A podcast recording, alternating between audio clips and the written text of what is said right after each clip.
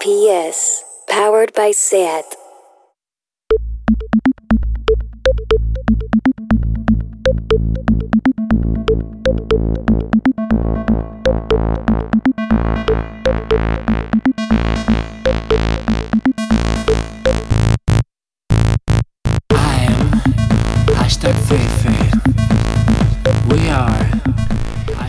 Bueno, bueno, bueno, bueno. Bienvenidos todos a este primer programa de 2020, 2020. De la década. De la, de la nueva década. Bueno, ya discutimos en el, verdad, en el anterior programa la teo- teoría según la cual, en teoría, no, no estamos dentro de... Hasta 2021 no empieza la década. Nah, Algo- bah, da, igual. Primer programa, el enero 2020, 2020. Eh, no sabemos cuándo nos estaréis escuchando, pero para nosotros, hoy mismo, mm, si ya fuera poco, volver de Navidades atragantadas, eh, con algunos álbumes y alguna musiquita que comentar, encima ha llegado el cartel del primavera Ay, sí, y ahora lo hablaremos. Antes que nada, bienvenido Aleix, ¿qué tal las Navidades? Muy bien, muy bien, muy correctas. Muy correctas, ¿eh? No ha habido No ha habido cuñadismos. dramas, no ha habido cuñadismos. Vale. no, no. Tengo suerte, tengo suerte. Sí, yo la verdad es que también. El, el momento así más. De hecho, fue divertido, ¿no? El momento en que la, la novia de mi primo, Ajá. que la veo pues una vez al año. eh, estaba alucinada con mis uñas, ¿no? Y, Maravilla. y hacía de estos comentarios de. Claro, es que tú las tienes mejor que yo. ¿Y? ¿No? En plan. ¿Y? ¿Por, por pues qué? chica, también las puedes tener Claro. bien tú si quieres. Exacto. O, o puedes llevarlas fatal. O no, nadie te pide que las. bien. Claro. Bueno, aparte de esto, es verdad, fueron navidades tranquilas aquí, no sabemos vosotros. Em, lo que decíamos, tenemos varias cosas que comentar. Tenemos música, tenemos series y tenemos un cartel que analizar. ¿Por dónde quieres que empecemos? Pues a ver, por la música, ¿no? Venga, va. Novedades. Es que también ya, ya hace un mes de esto, entonces vamos a. Sí, exacto. Le llamaremos novedades, pues porque mm, desgraciadamente el panorama queer lo tienes que ir, mm, ¿no? Como escarbando amb las unglas Sí. para ver qué sale, pero en nuestro país tenemos la suerte de que estos últimos días han llegado apuestas que nos gustan mucho. Mucho, ¿no? Sí. El nuevo disco de Rodrigo Cuevas Exacto. con Raúl Rifri, que se llama Manual del Cortejo. Manual de Cortejo. Mm. Es. eh, o sea, es precioso.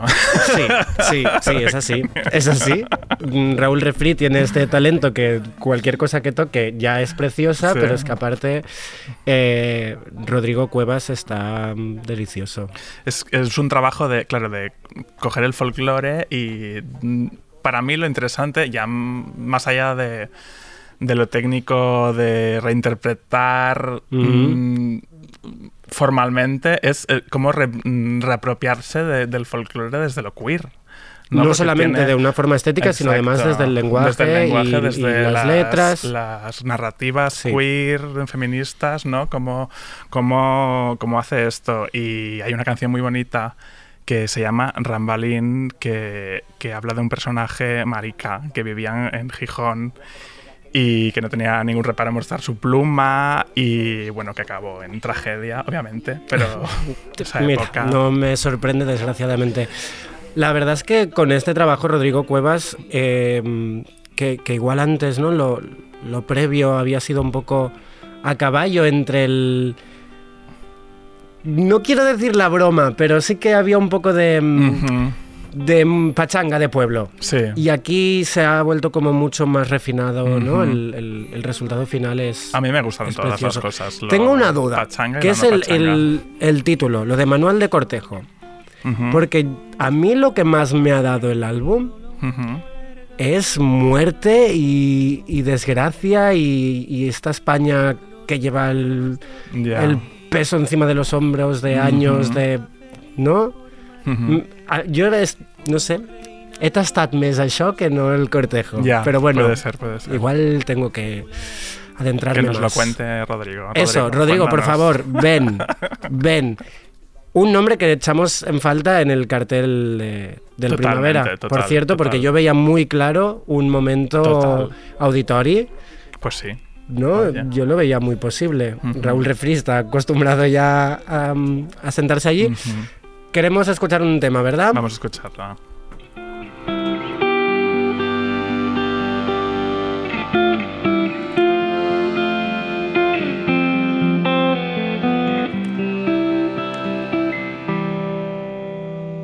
Y era maricón de nacimiento, una cosa mítica en Xixón. Fiu de concha la guapa y era un ídolo, una juerga y era la madre que lo parió. Por los cabarets de Cimavilla cantaba feliz por Marifé. Como reina de los playos y tal cosa se paseara por barrio tan popular alguna vez.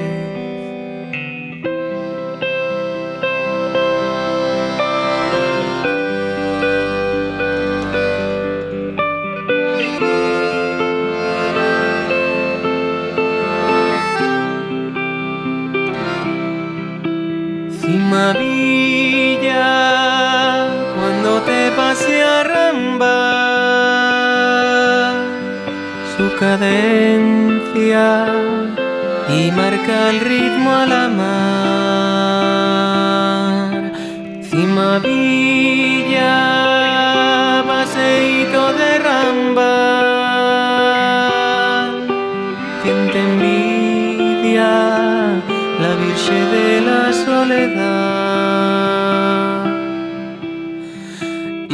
Esplendor del barrio alto, concha la guapa salía anunciando ya hay función.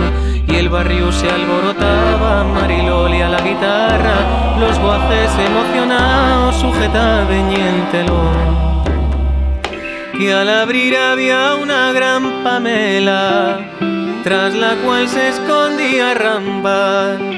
La tarábica y aplaude cara a Cristo, se escojona ante tal ostentación de libertad.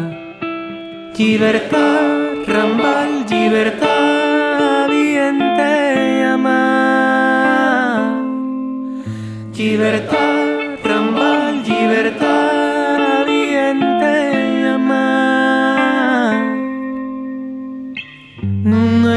cosa más valiosa y difícil de algamar. Con cuchillitos de plata te la fueron a robar. Cuando al otro día nos enteramos que lo habían matado. Quemaronlo, cortaron allí los pies, cortaronlo por aquí, quemaronlo y después de quemarlo, pues echaron agua que fue por los vecinos, lo conocieron porque cayó el agua abajo. Y cuando subieron, pues claro, no quedó ninguna huella. Luego llevaron en una bolsa de plástico. La cosa quedó ahí porque fue un pecio gordo, un pecio gordo llamámoslo a un ricachón. Y María, cómo te llora Ramba. Wow. Eh, tengo que decir que como es la última canción del álbum, no había llegado aquí. No lo habías escuchado. Se confirma que seguimos hablando de muerte, ¿eh? Sí, sí, sí. sí. El cortejo, Rodrigo, ven y cuéntamelo. No. Cortéjame. Em, qué preciosidad, ¿quién era esta mujer? Esta señora, la Tarabica, que era como una señora muy emblemática en Gijón, se ve, que murió en 2013. Y, y había como todos unos audios de esta señora que se durante todo el disco, como- durante el disco van apareciendo. Sí, sí que hay Te, otros te cuenta, cortes. sí, es como una memoria viva, sí, sí. Qué bonito y qué bestia también lo que cuenta, ¿eh? Es fuerte. El momento es hardcore. Vamos, por lo tanto, a cambiar de tercio. Sí, aquí estábamos intenses y folclóricas. Nos vamos con... Al final ya está, es la estrella, es mm, la estrella travesti pop mm, que necesitábamos. Sí. Samantha Hudson, amiga Samantha Hudson, personaje súper necesario. Eh, los mejores stories de. de vamos, es la del única, mundo. creo que es la única que sigo. Eh, la única- los, los únicos stories que Los veo únicos stories son de que, que te tragas Hudson. enteros. Sí. Eh, Samantha, también te invitamos a que vengas a visitarnos. Qué persona más rápida. Es que yo de verdad me meo contigo, Samantha. Y muy política, muy política. Claro, claro. Por eso, por Claro, eso la por amamos. eso mola. Exacto. Pues también a final de año de 2019 nos sacaba un nuevo single que si no me equivoco es su primer trabajo dentro del sello de Subterfuge Ah. Records. Eh, de hecho, el, el tema es una versión de, de un tema italiano que ha hecho junto a otro artista que adoramos, que es Adrià Arbona de Papatopo. Son un buen tándem, además, Samantha y, y Adrià, así que vamos a escuchar este hit arral que se llama Hazme el favor, vente conmigo a bailar.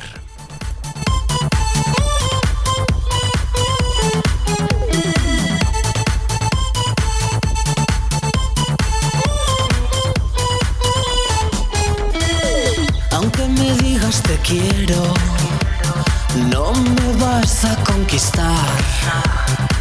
Estoy cansada de cuentos, quiero dejarme llevar.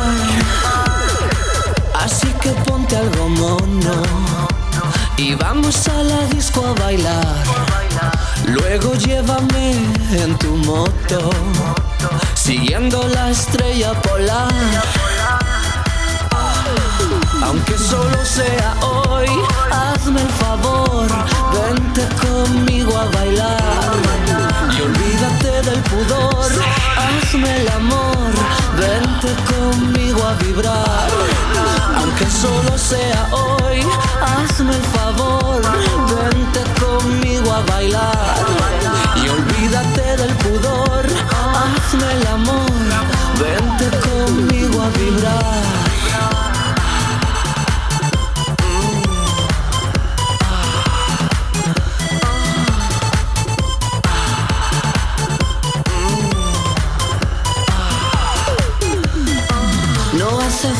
Que mientas y digas que piensas en mí.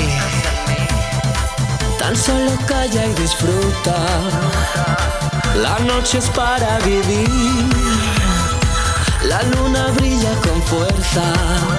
Refleja sus luces en ti. Y tus ojos parecen destellos.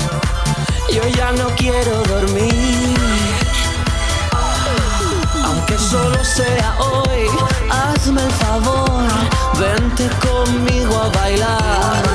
Y olvídate del pudor, hazme el amor, vente conmigo a vibrar. Aunque solo sea hoy, hazme el favor, vente conmigo a bailar.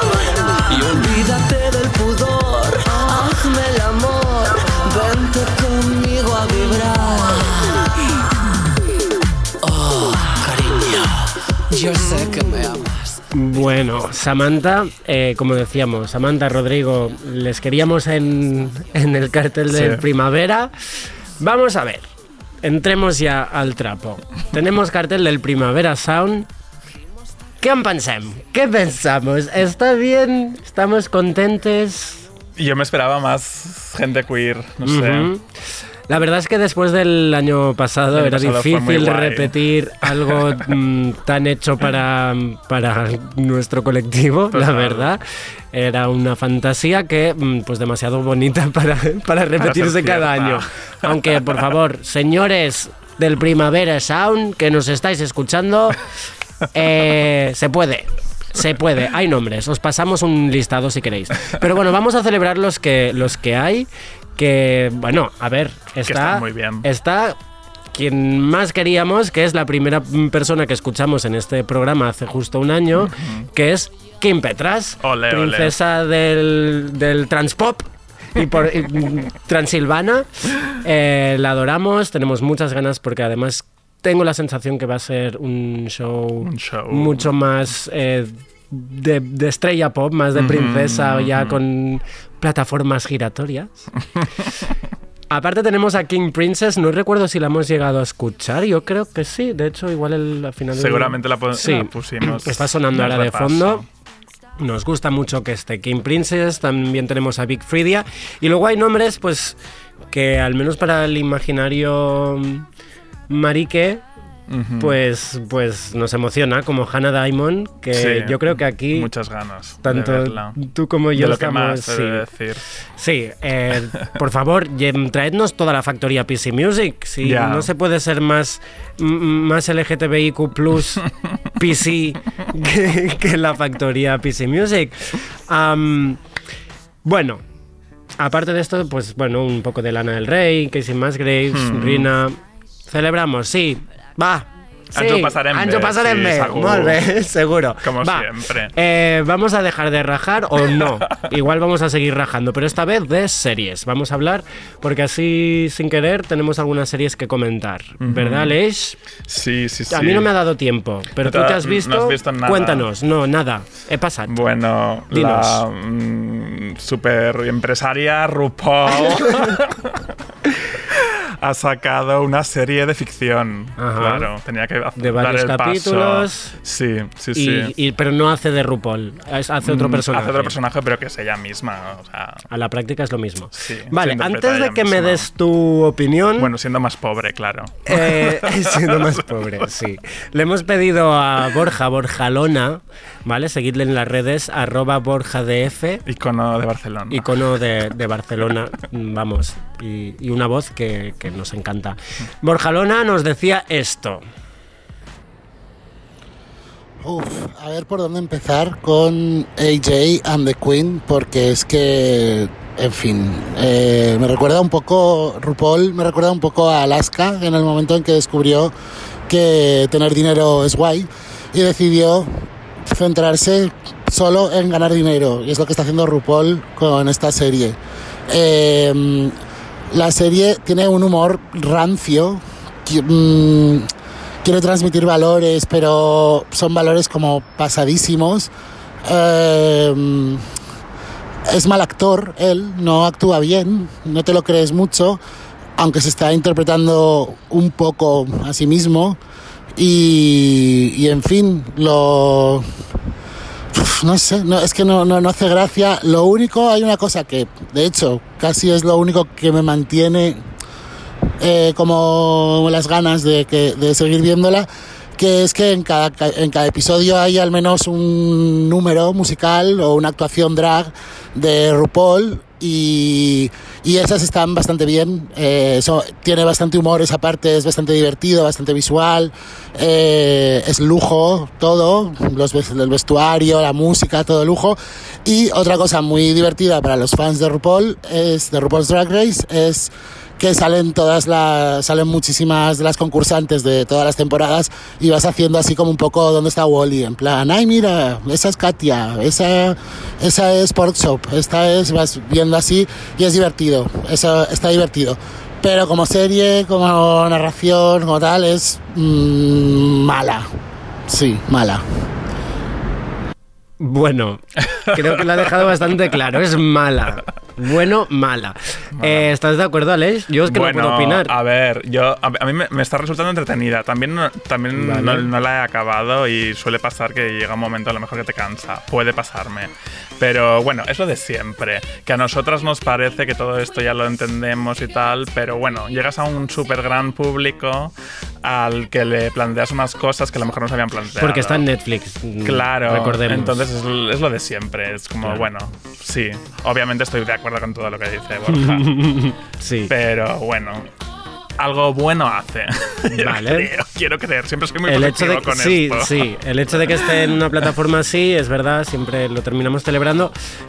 Claro, a nosotros mm, abres Netflix y te sale el anuncio. Me gustaría saber si a mi amigo hetero del pueblo le sale ese anuncio también o le sale el de, no sé, es que no sé qué otras cosas hay en Netflix. Documentales de las futbolistas que, están haciendo ahora. Como, ah, ¿Sí? HBO, Uy, qué palo, por favor. ¿Qué, qué us ho ha demanat? Si, ya, si, si tienes 30 minutos en cada telenoticias sobre, sobre los futbolistas, no ho necesitàvem. Eh, bueno, antes de ya pasar a invitar a nuestra, a invitar a nuestra invitada, válgame la redundancia. em, nada, mm, yo no he visto RuPaul porque me he enganchado a una serie del 81 que se llama Retorno a Brideshead, que está en filming. Eh, que de hecho yo recuerdo en 2009 o 2010 ver la película. La película, adaptación, sí. Yo la vi en el cine, sí. Bueno, básicamente es una relación de dos hombres, uno de ellos Jeremy Irons, eh, en 1920-1930, Oxford. Claro, no sé, es muy curioso. Yo creo que la estoy viendo porque estoy esperando el momento del beso. Que no pasará. O sea, así de básica soy. Porque en la peli había beso. No recuerdo, sí. En la peli había un roce. Eran los dos. Había un roce. Pero claro, la serie es el 81. Es un poco raro porque dices, ¿por qué no hay beso? Pero en cambio está quedando clarísimo que, mm, que hay que llamarlo, ¿no? Que, que son novias, que son. que es- no sé. Es una mica curiosa.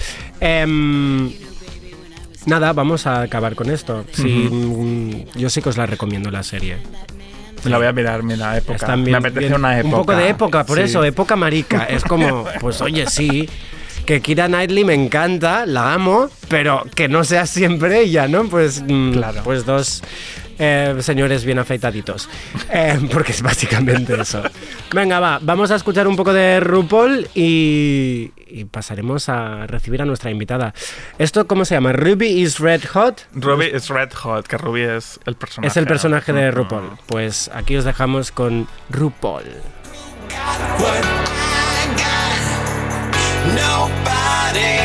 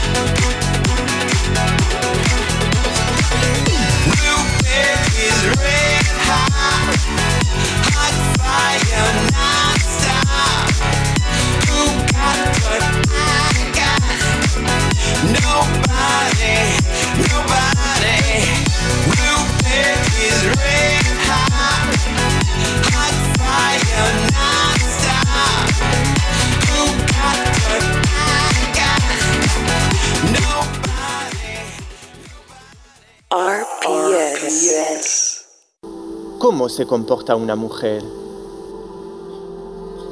Yo soy un niño, pero físicamente no quiero ser como papá, yo quiero ser como mamá. Yo no soy un espectáculo, pero me gusta que estos chicos me miren. Me miran como mirarían a una mujer. Y eso me gusta.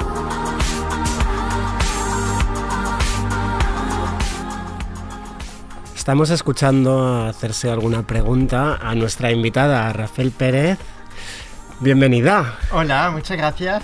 ¿Qué Bienvenida. tal? Muy bien. Estamos escuchando estas preguntas, esta- estos recuerdos también de infancia que pertenecen a tu casi monólogo. Es a tu pieza, tu obra eh, que lleva tu propio nombre, Rafael. Que, ¿Lo pronuncio bien? Sí, perfecto. Vale. Eh, que está ahora mismo en la sala tallers del Teatro, del Teatro Nacional de Cataluña. Sí. Se dice pronto, ¿eh? Estem parlant del Nacional. Eh, estarás hasta el 2 de febrero, lo iremos recordando para que nuestros oyentes no se lo pierdan. Eh, pero antes que nada, eh, cuéntanos, haznos como un pequeño resumen de ti, sin hacer spoiler de, de la obra y cómo, y cómo sucedió. Cómo, ¿Cómo nos llegó a crearse no? esta obra? ¿Cómo Exacto. empezó el proyecto? Pues el proyecto empezó con una pregunta muy sencilla que hacemos al público, que lanzamos al público, que es ser para cada uno, ser un hombre o ser una mujer. Una pregunta sencillísima. Eh, claro.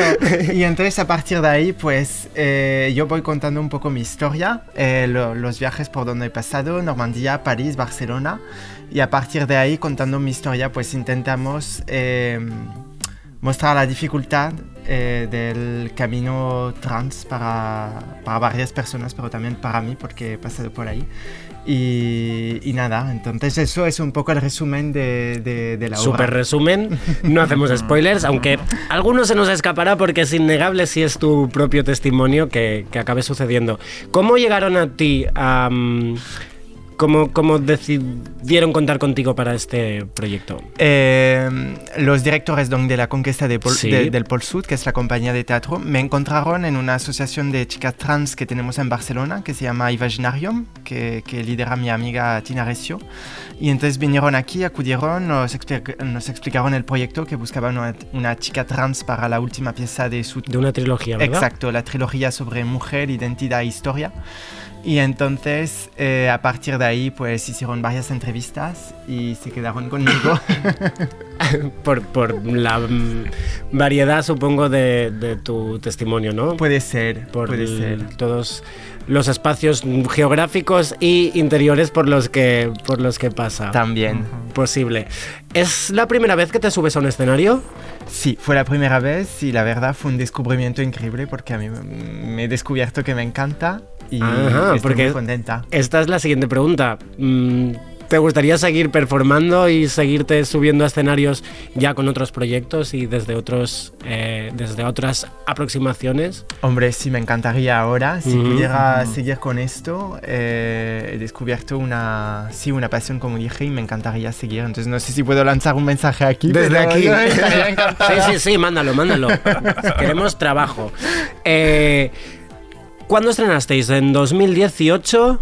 Exacto, en el Festival Grec del Exacto, 2018. es que claro. Ha mm, pasado un año y medio. decimos, En la sala Tallers como grande, pero es que el estreno ya fue a lo grande en un festival como el Grec. También, es verdad. Y lo, lo curioso es que durante este tiempo de año y medio que ha pasado entre el estreno y ahora, pues ha pasado muchas cosas.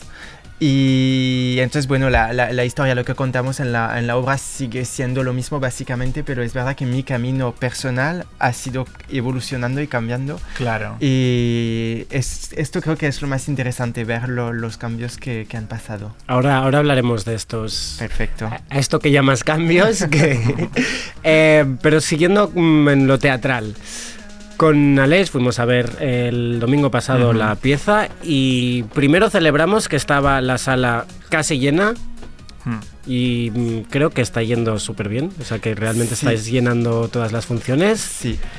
Eh, pero además de gente de mm, perfiles muy variados. Entonces nos entraba el- el- esta pregunta, ¿no? El, ¿Hasta qué punto creemos que el, que el público que va a ver Rafael es un público genérico, plural, heterogéneo o, o, o es gente que ya tiene una... mm, Una... mm, Una visión. una sí, exacto, que ya les hace decir, vale, voy a verlo. Yo creo que eh, me está sorprendiendo a mí también. Yo creo que hay un poco de todo. Es un público, sí, bastante genérico. Y, mm, y estoy bastante con- contenta con esto. Me, me hace mucha ilusión poder explicar mi historia y compartirla con gente de todos los ámbitos. No solo gente eh, queer o trans, Claro. sino Ujú. también con gente pues, eh, de, de- de diferentes horizontes. Y eso me parece una suerte increíble. Eh, da- lanzar mensaje, lanzar mi voz a gentes que quizás nunca hubiera podido escucharla. Y no, no, muy contenta, la verdad. Claro, yo me pregunto, teniendo este acceso, que realmente, bueno, el TNAC, ¿no? Pues gente Sí. que tiene el abono, el abono, y ¿no? que va Las- a ver todo claro, lo que hay. Las pues, paquitas que tienen el abono del, del, del TNS para todo el año Claro. y vienen de su pueblo a verlo todo, porque claro, hay que tenemos, amortizar, ¿no? tenemos el acceso ¿no? a estas personas, pero yo me pregunto a veces con los discursos si deberíamos ser en general más claros, no sé cómo decirlo, o sea, como hasta qué punto eh, el mensaje que les pueda llegar a la gente sea, vale, te entiendo, te respeto, pero ¿qué hay que hacer? Hay que ser más claro para que se cuestionen ellos mismos, ¿no? Para que... Claro. Es que yo creo que falta mucha información todavía hoy en día sobre Falta esas vocabulario, cosas. Exacto, educación. totalmente. Eh, la, la sociedad está construida con el modelo binario, hombre-mujer, eh, todo es construcción social y entonces la gente no se pregunta más, no va más allá, no hace el esfuerzo porque no lo necesita para, Claro. para ella misma. Privilegio. Entonces, claro, son privilegios, como dices. Y yo creo que es una suerte estar en el TNS porque eh, damos mucha visibilización a, esas, a esas cuestiones. Y está bien que hoy en día, en 2020, seguimos avanzando eh, sobre esos temas para, para que esto en el futuro no, no vuelva a pasar. Vamos a escuchar una canción, la primera canción que nos has seleccionado, Sí. pero volveremos a rescatar estos, estas últimas palabras porque, mm, porque queremos hablar de ello. Eh, te vamos a pedir que la presentes tú porque lo vas a hacer mucho mejor. Vale. Pues eh, la canción que vamos a escuchar ahora eh, se llama La chanson de Delphine, que, interpretada por Clara Luciani y Vladimir Cauchemar. Y nada, pues es una canción eh, tirada de la película eh, Les Demoiselles de Rochefort de Jacques Demy. Qué bonito. Vamos a escucharla. Je ne sais rien de lui et pourtant je le vois. Son familier et je connais sa voix. Souvent dans mon sommeil, je croise son visage. Son regard et l'amour ne font plus qu'une image. Il a cette beauté des hommes romantiques, du divin Raphaël, le talent imité,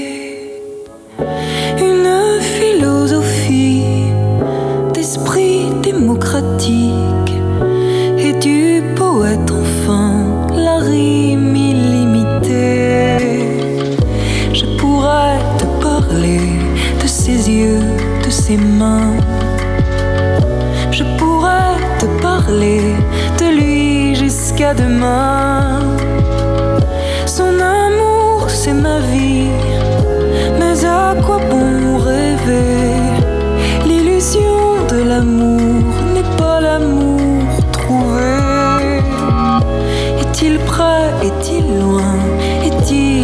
后是否？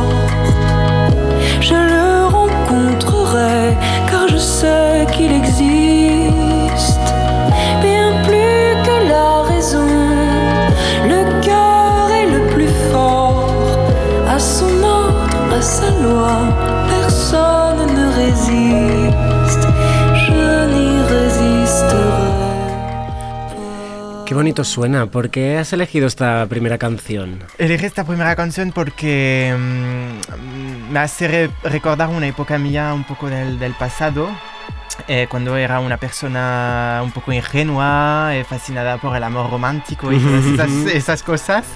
Y, y elegí esta versión precisamente porque es una nueva versión del 2019, eh, pero como dije antes, formaba parte de la película Les Demoiselles de Rochefort de Jacques Demy. Y esa versión a mí me parece más quizás inquietante y preocupante y me gusta también ese, ese tono, esa voz más, más grave y... Más oscurita. Exacto, más oscura. Eh, por lo que pudimos escuchar en la canción, de lo poco que podemos entender, era que de hecho menciona tu nombre. ¿Correcto? Sí, habla de Rafael, pero el artista, el pintor. Vale. Pero sí, sí, exacto, porque está... Exacto, pero eh, una cosa bastante interesante de tu nombre, que, es, que, que hablas mucho de ello en, en la obra, es eh, el hecho de que en francés se pronuncia igual el Rafael eh, masculino Sí. y mm, Rafael femenino, que sería quien, pues, Rafaela. Rafaela. Exacto.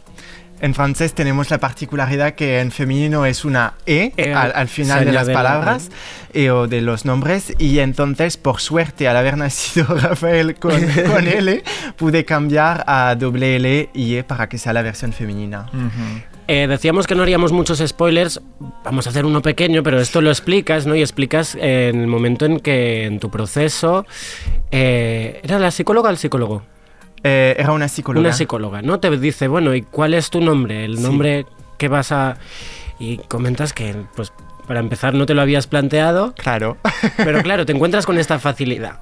Sí, por suerte tengo una facilidad de poder decir, pues voy a, voy a usar el mismo nombre y le voy a añadir una, dos letras para, que, para transformarlo en femenino, ¿no? Y es verdad que en mi caso tengo suerte porque en ese momento cuando la psicóloga me pide un nombre de chica, pues no tengo ni idea y hubiera po- podido decirle Vanessa como, no sé, María. Y no, pensé, no, mi nombre es Rafael, lo tengo desde toda la vida, desde hace 20 años y no quiero cambiarlo porque me gusta. Claro, que- ahora me gustaría hablar con alguien que, que haya hecho un cambio de nombre mm, Claro. muy brusco, ¿no? Porque Sí. en, en tu caso, igual eso hace que... La transición sea más fácil Sí. para mí, porque claro, es, eh, no he pasado de dos nombres muy diferentes, uno muy marcado masculino a otro muy marcado femenino. Para ti, para y tu para, entorno, para- claro, ha sido mucho más fácil para todo el mundo. Es que he estado investigando un poquito eh, como los requisitos en España para hacer el cambio de nombre y hay una cosa que me ha sorprendido. Bueno, no sé qué. Voy a leerla a ver qué A ver, ¿qué dicen? Dice, el nombre que actualmente se ostente, si por su ambigüedad fuese válido para designar ambos sexos, puede mantenerse por el interesado, pero si claramente fuese determinante del género, ha de cambiarse para que concuerde con el nuevo sexo. Ah, wow. Uf, qué fuerte. Claro, claro. Fuerte. Claro, está- limitando. Sí, Mm. pues aquí no hay li- ninguna libertad. No. al fin y al cabo. Te están obligando a usar un nombre Sí, exacto. O que sea, dé y pistas, además, que dé pistas de ¿Cómo, tu... cómo definimos los géneros y Claro, cómo definimos qué nombre es de cada género? Claro, Según el relativo. idioma, según Claro. el país, las Totalmente. cosas cambian. Yo hace un año, año y medio me estuve buscando como un listado de nombres, ¿no? Sin género, porque dije, si algún día tuviese hijes o si mis amigas van a tener hijes, pues decir, oye, mira, mírate estos nombres, que igual con esto no le vas a obligar a Claro. posicionarse en, en el puñetero binarismo. Y me parece fabuloso. Y la verdad es que hay pocos, hay muchos que, que engañan, ¿no? Sí. Te dicen Alex, bueno, claro, porque en un idioma mm, Es Alex verdad. es de tal o Andrea, ¿no? Andrea También. en español es femenino, Andrea en italiano es masculino. Es Pero, verdad. pero, claro, Claro, dependiendo de los de dónde estés, exacto. Claro, es que no. Em, y nos decías, Aleix, me comentabas ayer, eh, yo no lo había pensado, claro. ¿Qué pasa con el DNI que solo puedes poner la H es que o la M? se, ¿no? me caduca, hombre, se me caduca este año. Y pensaba, cuando vaya, voy, sé que me van a decir, ya lo sé, pero voy a pedir si puede no aparecer nada o si Claro. puede aparecer no binario. Que bueno, por lo que sé, no se contempla esto en España aún. Parece que no, en Creo que en otros países de Alemania Europa sí. sí. En Alemania me parece que Ya sí. puedes poner no binario, pero, Sí. pero lo voy a preguntar. Animo a que todo el mundo que se tenga que renovar el DNI y que se sienta no binario, Que lo pregunte. que lo, Que lo pregunte, a ver así, ¿no? hagamos Exacto, presionamos. Exacto. Eh, y lo mismo con los nombres. Eh, haced lo que ¿cuánto queráis con el demanda? nombre. No, no, sí, de haz lo que quieras. Ponte el nombre que quieras. Totalmente. Am, va, vamos a seguir. Eh, hablaremos ahora de lugares antes de escuchar la próxima canción, pero porque los lugares, en, y cuando hablamos de lugares, ahora estoy hablando exclusivamente de, de geografía, tienen peso importante en la, en la obra y por lo tanto en tu vida, Sí. porque va una cosa de la mano de la otra. Eh, hay tres espacios, uno es Normandía, el otro es París, el otro es Barcelona. Eh, ¿Se le da esta importancia en la obra precisamente porque crees que definen muy bien cada momento de tu vida? Sí, yo creo que esos lugares definen efectivamente una época de mi vida, eh, algunas más dolorosas que otras. Y bueno, no para hacer spoiler, pero acabamos con Barcelona porque es la ciudad donde estoy no es ahora y spoiler tampoco. es la que realmente al final encontré un poco mi sitio. Muy a menudo hablamos de esto, ¿no? De encontrar su propio sit- sitio y creo que aquí lo encontré. Ahora escucharemos, porque la segunda canción que nos has elegido precisamente es el nombre de nuestra ciudad. Exacto. Pero antes que de escucharla, te quería preguntar, ¿la- ¿crees que la tienes idealizada? ¿Crees que el, el- el momento vital que, que por A o por B has vivido en Barcelona te ha hecho idealizarla? Porque a mí me hacía mucha gracia como persona de aquí, ¿no? Ver Mm. el, el cómo hablabas con ese amor de Barcelona, de es tu ciudad, es donde... que tiene todo el sentido, pero... Pues sí, yo creo que hay una parte de mí que la idealiza mogollón, porque al final, al, al venir de fuera, al venir de otro país, veo las cosas totalmente diferentes y muy a menudo hago comparaciones con mi país y, y con aquí. Y es verdad que como veo diferencias muy notables, muy, muy grandes, eh, al sentirme tan bien aquí, sí hay una parte de mí que debe ide- idealizarla, por supuesto. Ya, em, igual siendo injusta con, con- con tu país de, de origen.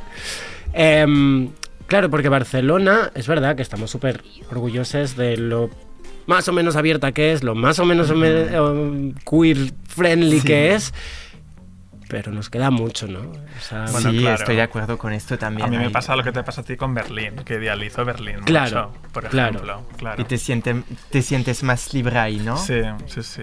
Quiero, quiero ir mm, a mm, tres meses a ver, sí, sí. O sea, es como, tengo esa necesidad. Y obviamente hay una parte de idealización, Claro. claro. Sí. Bueno, va, vamos a escuchar em, esta canción que se llama Barcelona de Yves Simon. Exacto. Muy bien. Y seguimos hablando de los espacios. Barcelone l'hiver, c'était hier. La caravelle pour l'Amérique attendait sur la mer. Vous souvenez-vous le train de nuit, une frontière et Barcelone vous me filmiez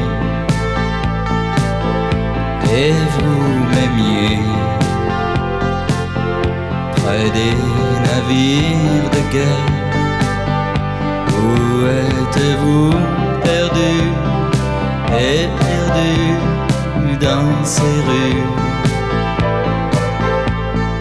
Rêvez-vous, rêvez-vous à Barcelone? No la vamos a escuchar entera porque tengo muchas ganas de seguir hablando contigo. Eh, seguimos hablando de los espacios. Dejamos Barcelona, ya hemos decidido que está un poco idealizada, pero que Sí. es el, el sitio, y no diremos mucho más para no hacer spoiler, eh, pero el sitio eh, en el que te has encontrado. en el Totalmente. que- En el que has visto la luz, una luz a ese cielo gris de tu Normandía natal. Y a las bueno, noches- Natal no.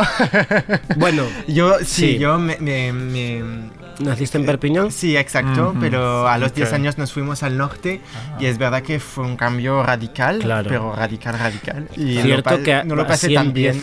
así empiezas la, la- la narración de tu historia, es verdad. Que claro, pasar de una cosa mediterránea, casi latina, a esas nubes constantes, ¿no? Por eso que, claro, me siento tan bien aquí porque también me hace recordar a mis orígenes, Claro, ¿no? Y claro. el sur y sí, la Mediterra- el Mediterráneo. Y... Entonces, claro, Normandía no tiene nada que ver, es todo muy gris, todo muy lluvioso y todo muy triste. Pero ¿has podido hacer como un- algún tipo de reconciliación con, con ese pasado, con Todavía no. Normandía, con ese espacio? No, ¿eh? No, ha llegado. No, porque simboliza para mí una época muy dura de, Hmm. de mi, de mi historia. Tus padres viven allí. No, ahora se han mudado ellos también, entonces no tengo ninguna Vale, razón vale. por la cual para, volver. para- y para hacer las paces, no hace falta. Vale, vale. Eh, tiene mucho más sentido entonces. Venga, carpetazo y ya no queremos saber de Normandía. ¿Y qué pasa con París? Y París es una ciudad que idealice mucho también Mm. porque es una ciudad muy Creo que bonita. todo el mundo lo hace, ¿no? En algún momento de su vida Eh, claro, es, idealizas es París. una ciudad tan bonita, pero es una ciudad muy dura también Mm. pa- para vivir, para, es una ciudad muy estresante, muy, muy, muy dura. Mm. ¿Dónde están tus padres ahora? Bueno, a ver. Ahora no están nos cerca de importa. Bretaña. Vale. Eh, es que la verdad es que es muy bonito. Tus padres, eh, ya les- otro pequeño spoiler, aparecen en formato vídeo en la pieza. Y es muy bonito ver eh, lo que cuentan, ¿no? Y ver que, mm, que al menos una de las cosas que ha tenido tu trayectoria es su apoyo.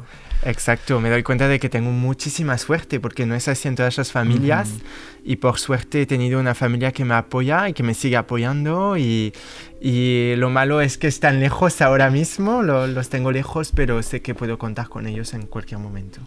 Sí, hay- yo ya, cuando hablan tus padres hay algo que creo que casi cualquier persona queer, LGTBI, Q+, eh, puede, ah, lo puede haber vivido, ¿no? Que es esta cosa de- del miedo, ¿no? Del Mm. miedo de los padres. Sí. Sí, porque exacto, decimos que tenemos tu suerte. vida, por lo, cómo va a ser tu vida, vas a ser Exacto. infeliz, ese miedo. Que tenemos suerte, pero que- siempre hay, o sea, no es que el- los padres lo vivan de una forma maravillosa y Es que se preocupan. Claro, Claro, claro, la hay un miedo por desconocimiento, por lo que pueda Totalmente. pasar.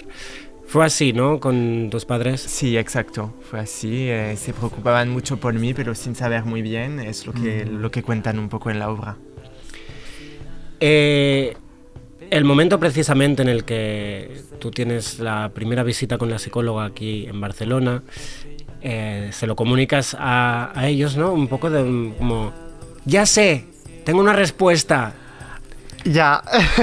¿No? Como Porque en me ese han dado momento- unas palabras que significan que esto es lo que me Ya. ha pasado toda la vida. Es que en este momento yo también eh, sufría desconocimiento total. Claro. Y uso la palabra sufrir porque es verdad, yo creo que cuando te faltan eh, información y informaciones y, y todos esos datos, eh, no puedes eh, darte cuenta de las cosas reales y tal y como son, ¿no?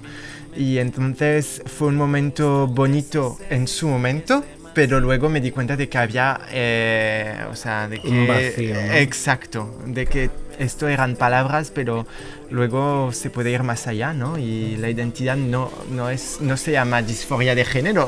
Claro, claro. La, la verdad es que habéis plasmado muy bien en la obra esas conversaciones con la psicóloga porque Es tiene una que- cosa de tensa que... Es que hay un Yo contexto recuerdo a Lacey y médico yo estábamos que- aguantando la respiración en algún Sí. momento. Hay un contexto médico que a mí personalmente no me gusta nada. O sea, tener que ir a un médico para que te hagan un diagnóstico, Claro. uso las comillas que no se ven en Sí. radio, pero un diagnóstico me parece muy fuerte porque al final la identidad no, no tiene nada que ver co- con, todo esto. Es violento. sí, Es sí, violento. yo en la obra esto, la- mi, mi reacción era de viol- como de violencia. Como, ¿no? como Y en, Mm. y en varias ocasiones no te dejan... Casi no te dejan elegir, ¿no? Te Muy dicen, a menudo te "Esto es- empujan. Exacto. Te Esto es lo empujan que te pasa y para... y- a- y, tienes a que hacer estos pasos. Muy a menudo te empujan a volver a caer en el binarismo. Exacto. O sea, pues si no eres un hombre, tienes que ser una mujer. Y una mujer que es, pues es un coño y ya está, Ujú. opérate y chao. Vale, perfecto. Aquí queríamos llegar. claro, ¿qué pasa en todas estas decisiones que no son casi decisiones que, que te van dando? ¿Cuál es tu mm, no, el momento en que tú coges y haces balanza, ¿no? El, las dudas. ¿Qué, qué te hace tomar una decisión o no? ¿Crees que hay lo viviste desde el total libertad? Ya, eh, me imagino que no. No, eh, total libertad no, porque muy a menudo la gente siempre lo ha hecho, es que te da su opinión, eh, tienes que Ujú. hacer esto, tienes que hacer lo otro. Eh, a menudo me habían visto en la obra y era, eh, no te operes porque te hemos visto en, en esta obra y el mensaje que das es fantástico y eres perfecta tal y como eres y no tienes que, que cambiar, entre comillas. Mm. Y, y me sabía fatal porque que la gente te dé su opinión es muy... te puede llenar mucho, pero también cuando son, son cuestiones y preguntas tan personales, Claro. eh, puede, puede llegar a molestar un poco, ¿no? Porque la que se tiene que escuchar soy yo en este Claro. caso y para encontrar las respuestas a las que tenía me, me, me costó mucho el camino. Pero la vivencia de cada uno es distinta Exacto, y puedes no se- entender no se puede los factores externos, pero imponer. tú lo que vives y lo que sientes. Exacto. mm, empatía, empatía. Eh, aún así, fuiste mm, más o menos haciendo caso o no a lo que, a lo que te proponían. Eh, la obra no termina del todo, ¿no? Hay lo que nos contabas antes, precisamente, retomamos, ¿no? Que decías, del- desde que se estrenó hasta ahora, tu proceso Sí. ha seguido avanzando. Totalmente, porque no sabía muy bien lo que quería yo misma y necesitaba tiempo también para tomar mis propias decisiones. Y al final me di cuenta de que no me sentía cómoda yo misma con el cuerpo que tenía y efectivamente decidí eh, irme a Tailandia y someterme a una operación de reasignación eh, genital porque eh, acabé la conclusión de que era lo que necesitaba para sentirme mejor conmigo y, y al final el objetivo era buscar la felicidad, ¿no? Claro, Que- que- claro. que Eh, es esto. Igual a no todo el mundo le sorprende que tuvieras que ir a Tailandia, pero esto es un... A mí me pareció muy fuerte, ¿no? En la obra lo comen- se comenta que hay... Bueno, lo tuviste que hacer porque si no era esperar tres años. Precisamente esperar tres años para conseguir esta felicidad, ¿no? Este, Exacto. esta, eh, este momento de soy yo. Exacto. Es Como que tienes una lista de espera para ser tú. Hoy en día, hoy en día las cosas sí, hay mucho camino que recorrer. Eh, el hecho de que haya una lista de espera de tres años parece horrible para gente, eh, para gente que realmente tiene necesidades y Claro. las tiene ahora, Claro. no, no dentro de tres años. Y yo me pregunto qué hacemos de todas esas personas eh, que están a la espera de, pues, de, de lo que decimos, de su felicidad, de, de su comunidad y tenemos mucho trabajo por hacer Ujú. todavía. Eh, al principio de la, de la pieza también hay una pequeña entrevista a Miquel Misé, Sí. persona que adoramos. Claro. Eh, habla un poco, aunque igual para el público genérico habla en términos un poco eh, abstractos, pero no, co- con Aleix dijimos, falta la palabra passing, ¿no? Sí. Es el... Ah, es que pasa por... Aquí ya hemos hablado creo de la palabra, entonces no la vamos a explicar. Eh, y tiene que ver pues con lo que decías de que el- la medicina te empujas hacia ese mm, binarismo, el Sí. si tienes que ser hombre o tienes que ser mujer, pero hay todo el espectro entre medio. La pregunta es, en un futuro utópico, Sí. ¿habremos asimilado tanto es, es- todo el abanico que hay entre medio que no será... que la sociedad no te empujará a tener que pasar por procesos de reasignación o mm, de hormona, cosa que mm, ya va pasando. Claro. Pero ¿creemos que la sociedad avanzará realmente hacia allí? Estoy segura de esto. No sé cuánto Sí, tiempo va vamos a a tardar. vivir. Exacto. es esto. No sé cuánto Pasará. tiempo va a tardar, pero eso Ya. sí llegaremos a ese punto. Me encantaría que fuera lo más rápido posible, eso sí, claro. Pero Sí. a ver cuándo. Y sí, me gusta la reflexión de Miquel Mise al principio de la obra porque dice que el momento en el que más se ha visibilizado el colectivo trans es cuanto más ha pas- pasa desapercibido. Claro. y es lo más fuerte. Esto es... Esto es Bueno, es como cuando los, Entendiendo que- los gays que se invisibiliza- por sus derechos, Exacto. en el momento que el hombre gay tenía derechos, porque se adaptaba a la norma, A la norma. todo lo demás. Sí. mm, Ay, eh, nos estaríamos horas hablando Sí. de esto. Mm, ya seguiremos Es que es tan hablando. interesante. Tenemos- sí.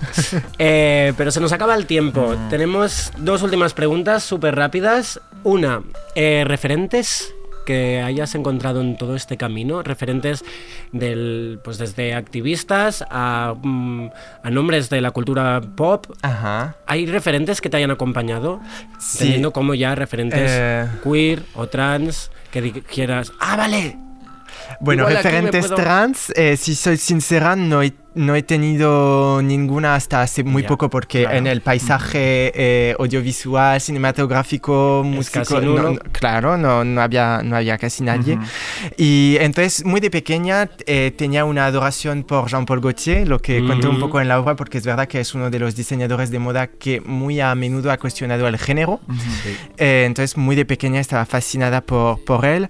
Y es verdad que, hablando de referentes trans, me doy cuenta de que hoy en día, siendo yo misma trans, me doy cuenta de que faltamos. siguen faltando. Sí. Mm. Y es lo que me gustaría que, que hubiera más, porque hay niños, niñas, eh, niñas, y que quizás a algunos les gustaría identificarse con alguien, ¿no? Y me parece tan importante y... no habría ese vacío que decías que te Exacto. encontrabas de desinformación. Exacto. Última pregunta, Aleix, como siempre, lánzala. A ver, ¿cuál es tu punto de vista? Es algo un poco muy relativo. ¿Qué es ser queer para ti? Eh, Buena pregunta. Eh, ser queer para mí es eh, diferenciarse de la norma heteropa- del heteropatriarcado, básicamente. Eh, yo creo que las personas queers eh, son las que no quieren formar parte de este molde tan eh, definido y que quieren reivindicar- reivindicarse tal y como se sienten fuera de este marco. Perfecto. Perfecta. No sé si es la definición adecuada, No, no, pero no, es la no, que no existe una adecuada. No, por eso, pero es la que yo entiendo. Claro. Eh, pues con esto mm, te despedimos. Recordamos a oyentes, sea cuando sea que nos estéis escuchando, podéis ver Rafael en la sala talleres del Teatro Nacional de Cataluña hasta el 2 de febrero, de jueves a domingo, ¿verdad? Eh, miércoles a domingo. sí. Miércoles a domingo, no tenéis excusa, por favor, id a ver esta pieza. Gracias, Rafael, espero Pues que hayas estado cómoda. Gracias a vosotros. Y nos vamos escuchando tu última aportación, tu última canción, se llama Lovely Doll. ¿Por Sí. qué la has elegido? Eh, porque para mí es una canción muy violenta y me hace pensar mucho en una época de mi vida en la cual estaba considerada como una mujer objeto, como un objeto de deseo y sí, como algo muy violento. Pues con esta violencia mm, de Lovely Doll nos despedimos. Gracias. Muchísimas gracias. Muchas gracias. vous me jetez sur le côté. Quand vos gestes rudes deviennent habitude, aucun mot ne sort de ma bouche. Je reste figé en femme objet qu'on attrape et que l'on couche. Je suis, je suis, je suis Lovely Doll, la poupée que l'on viole.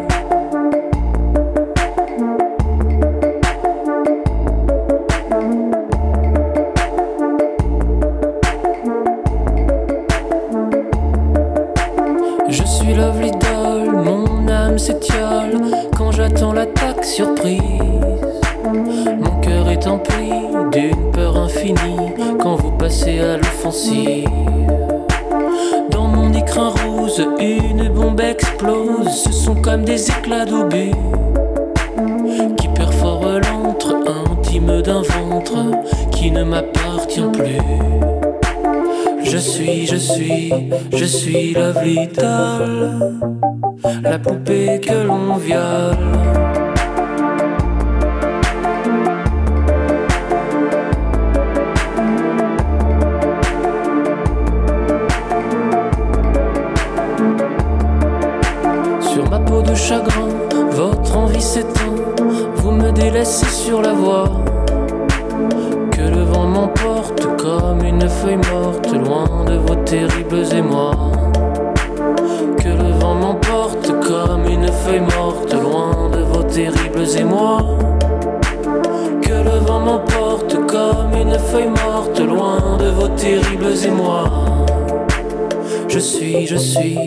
Je suis Lovely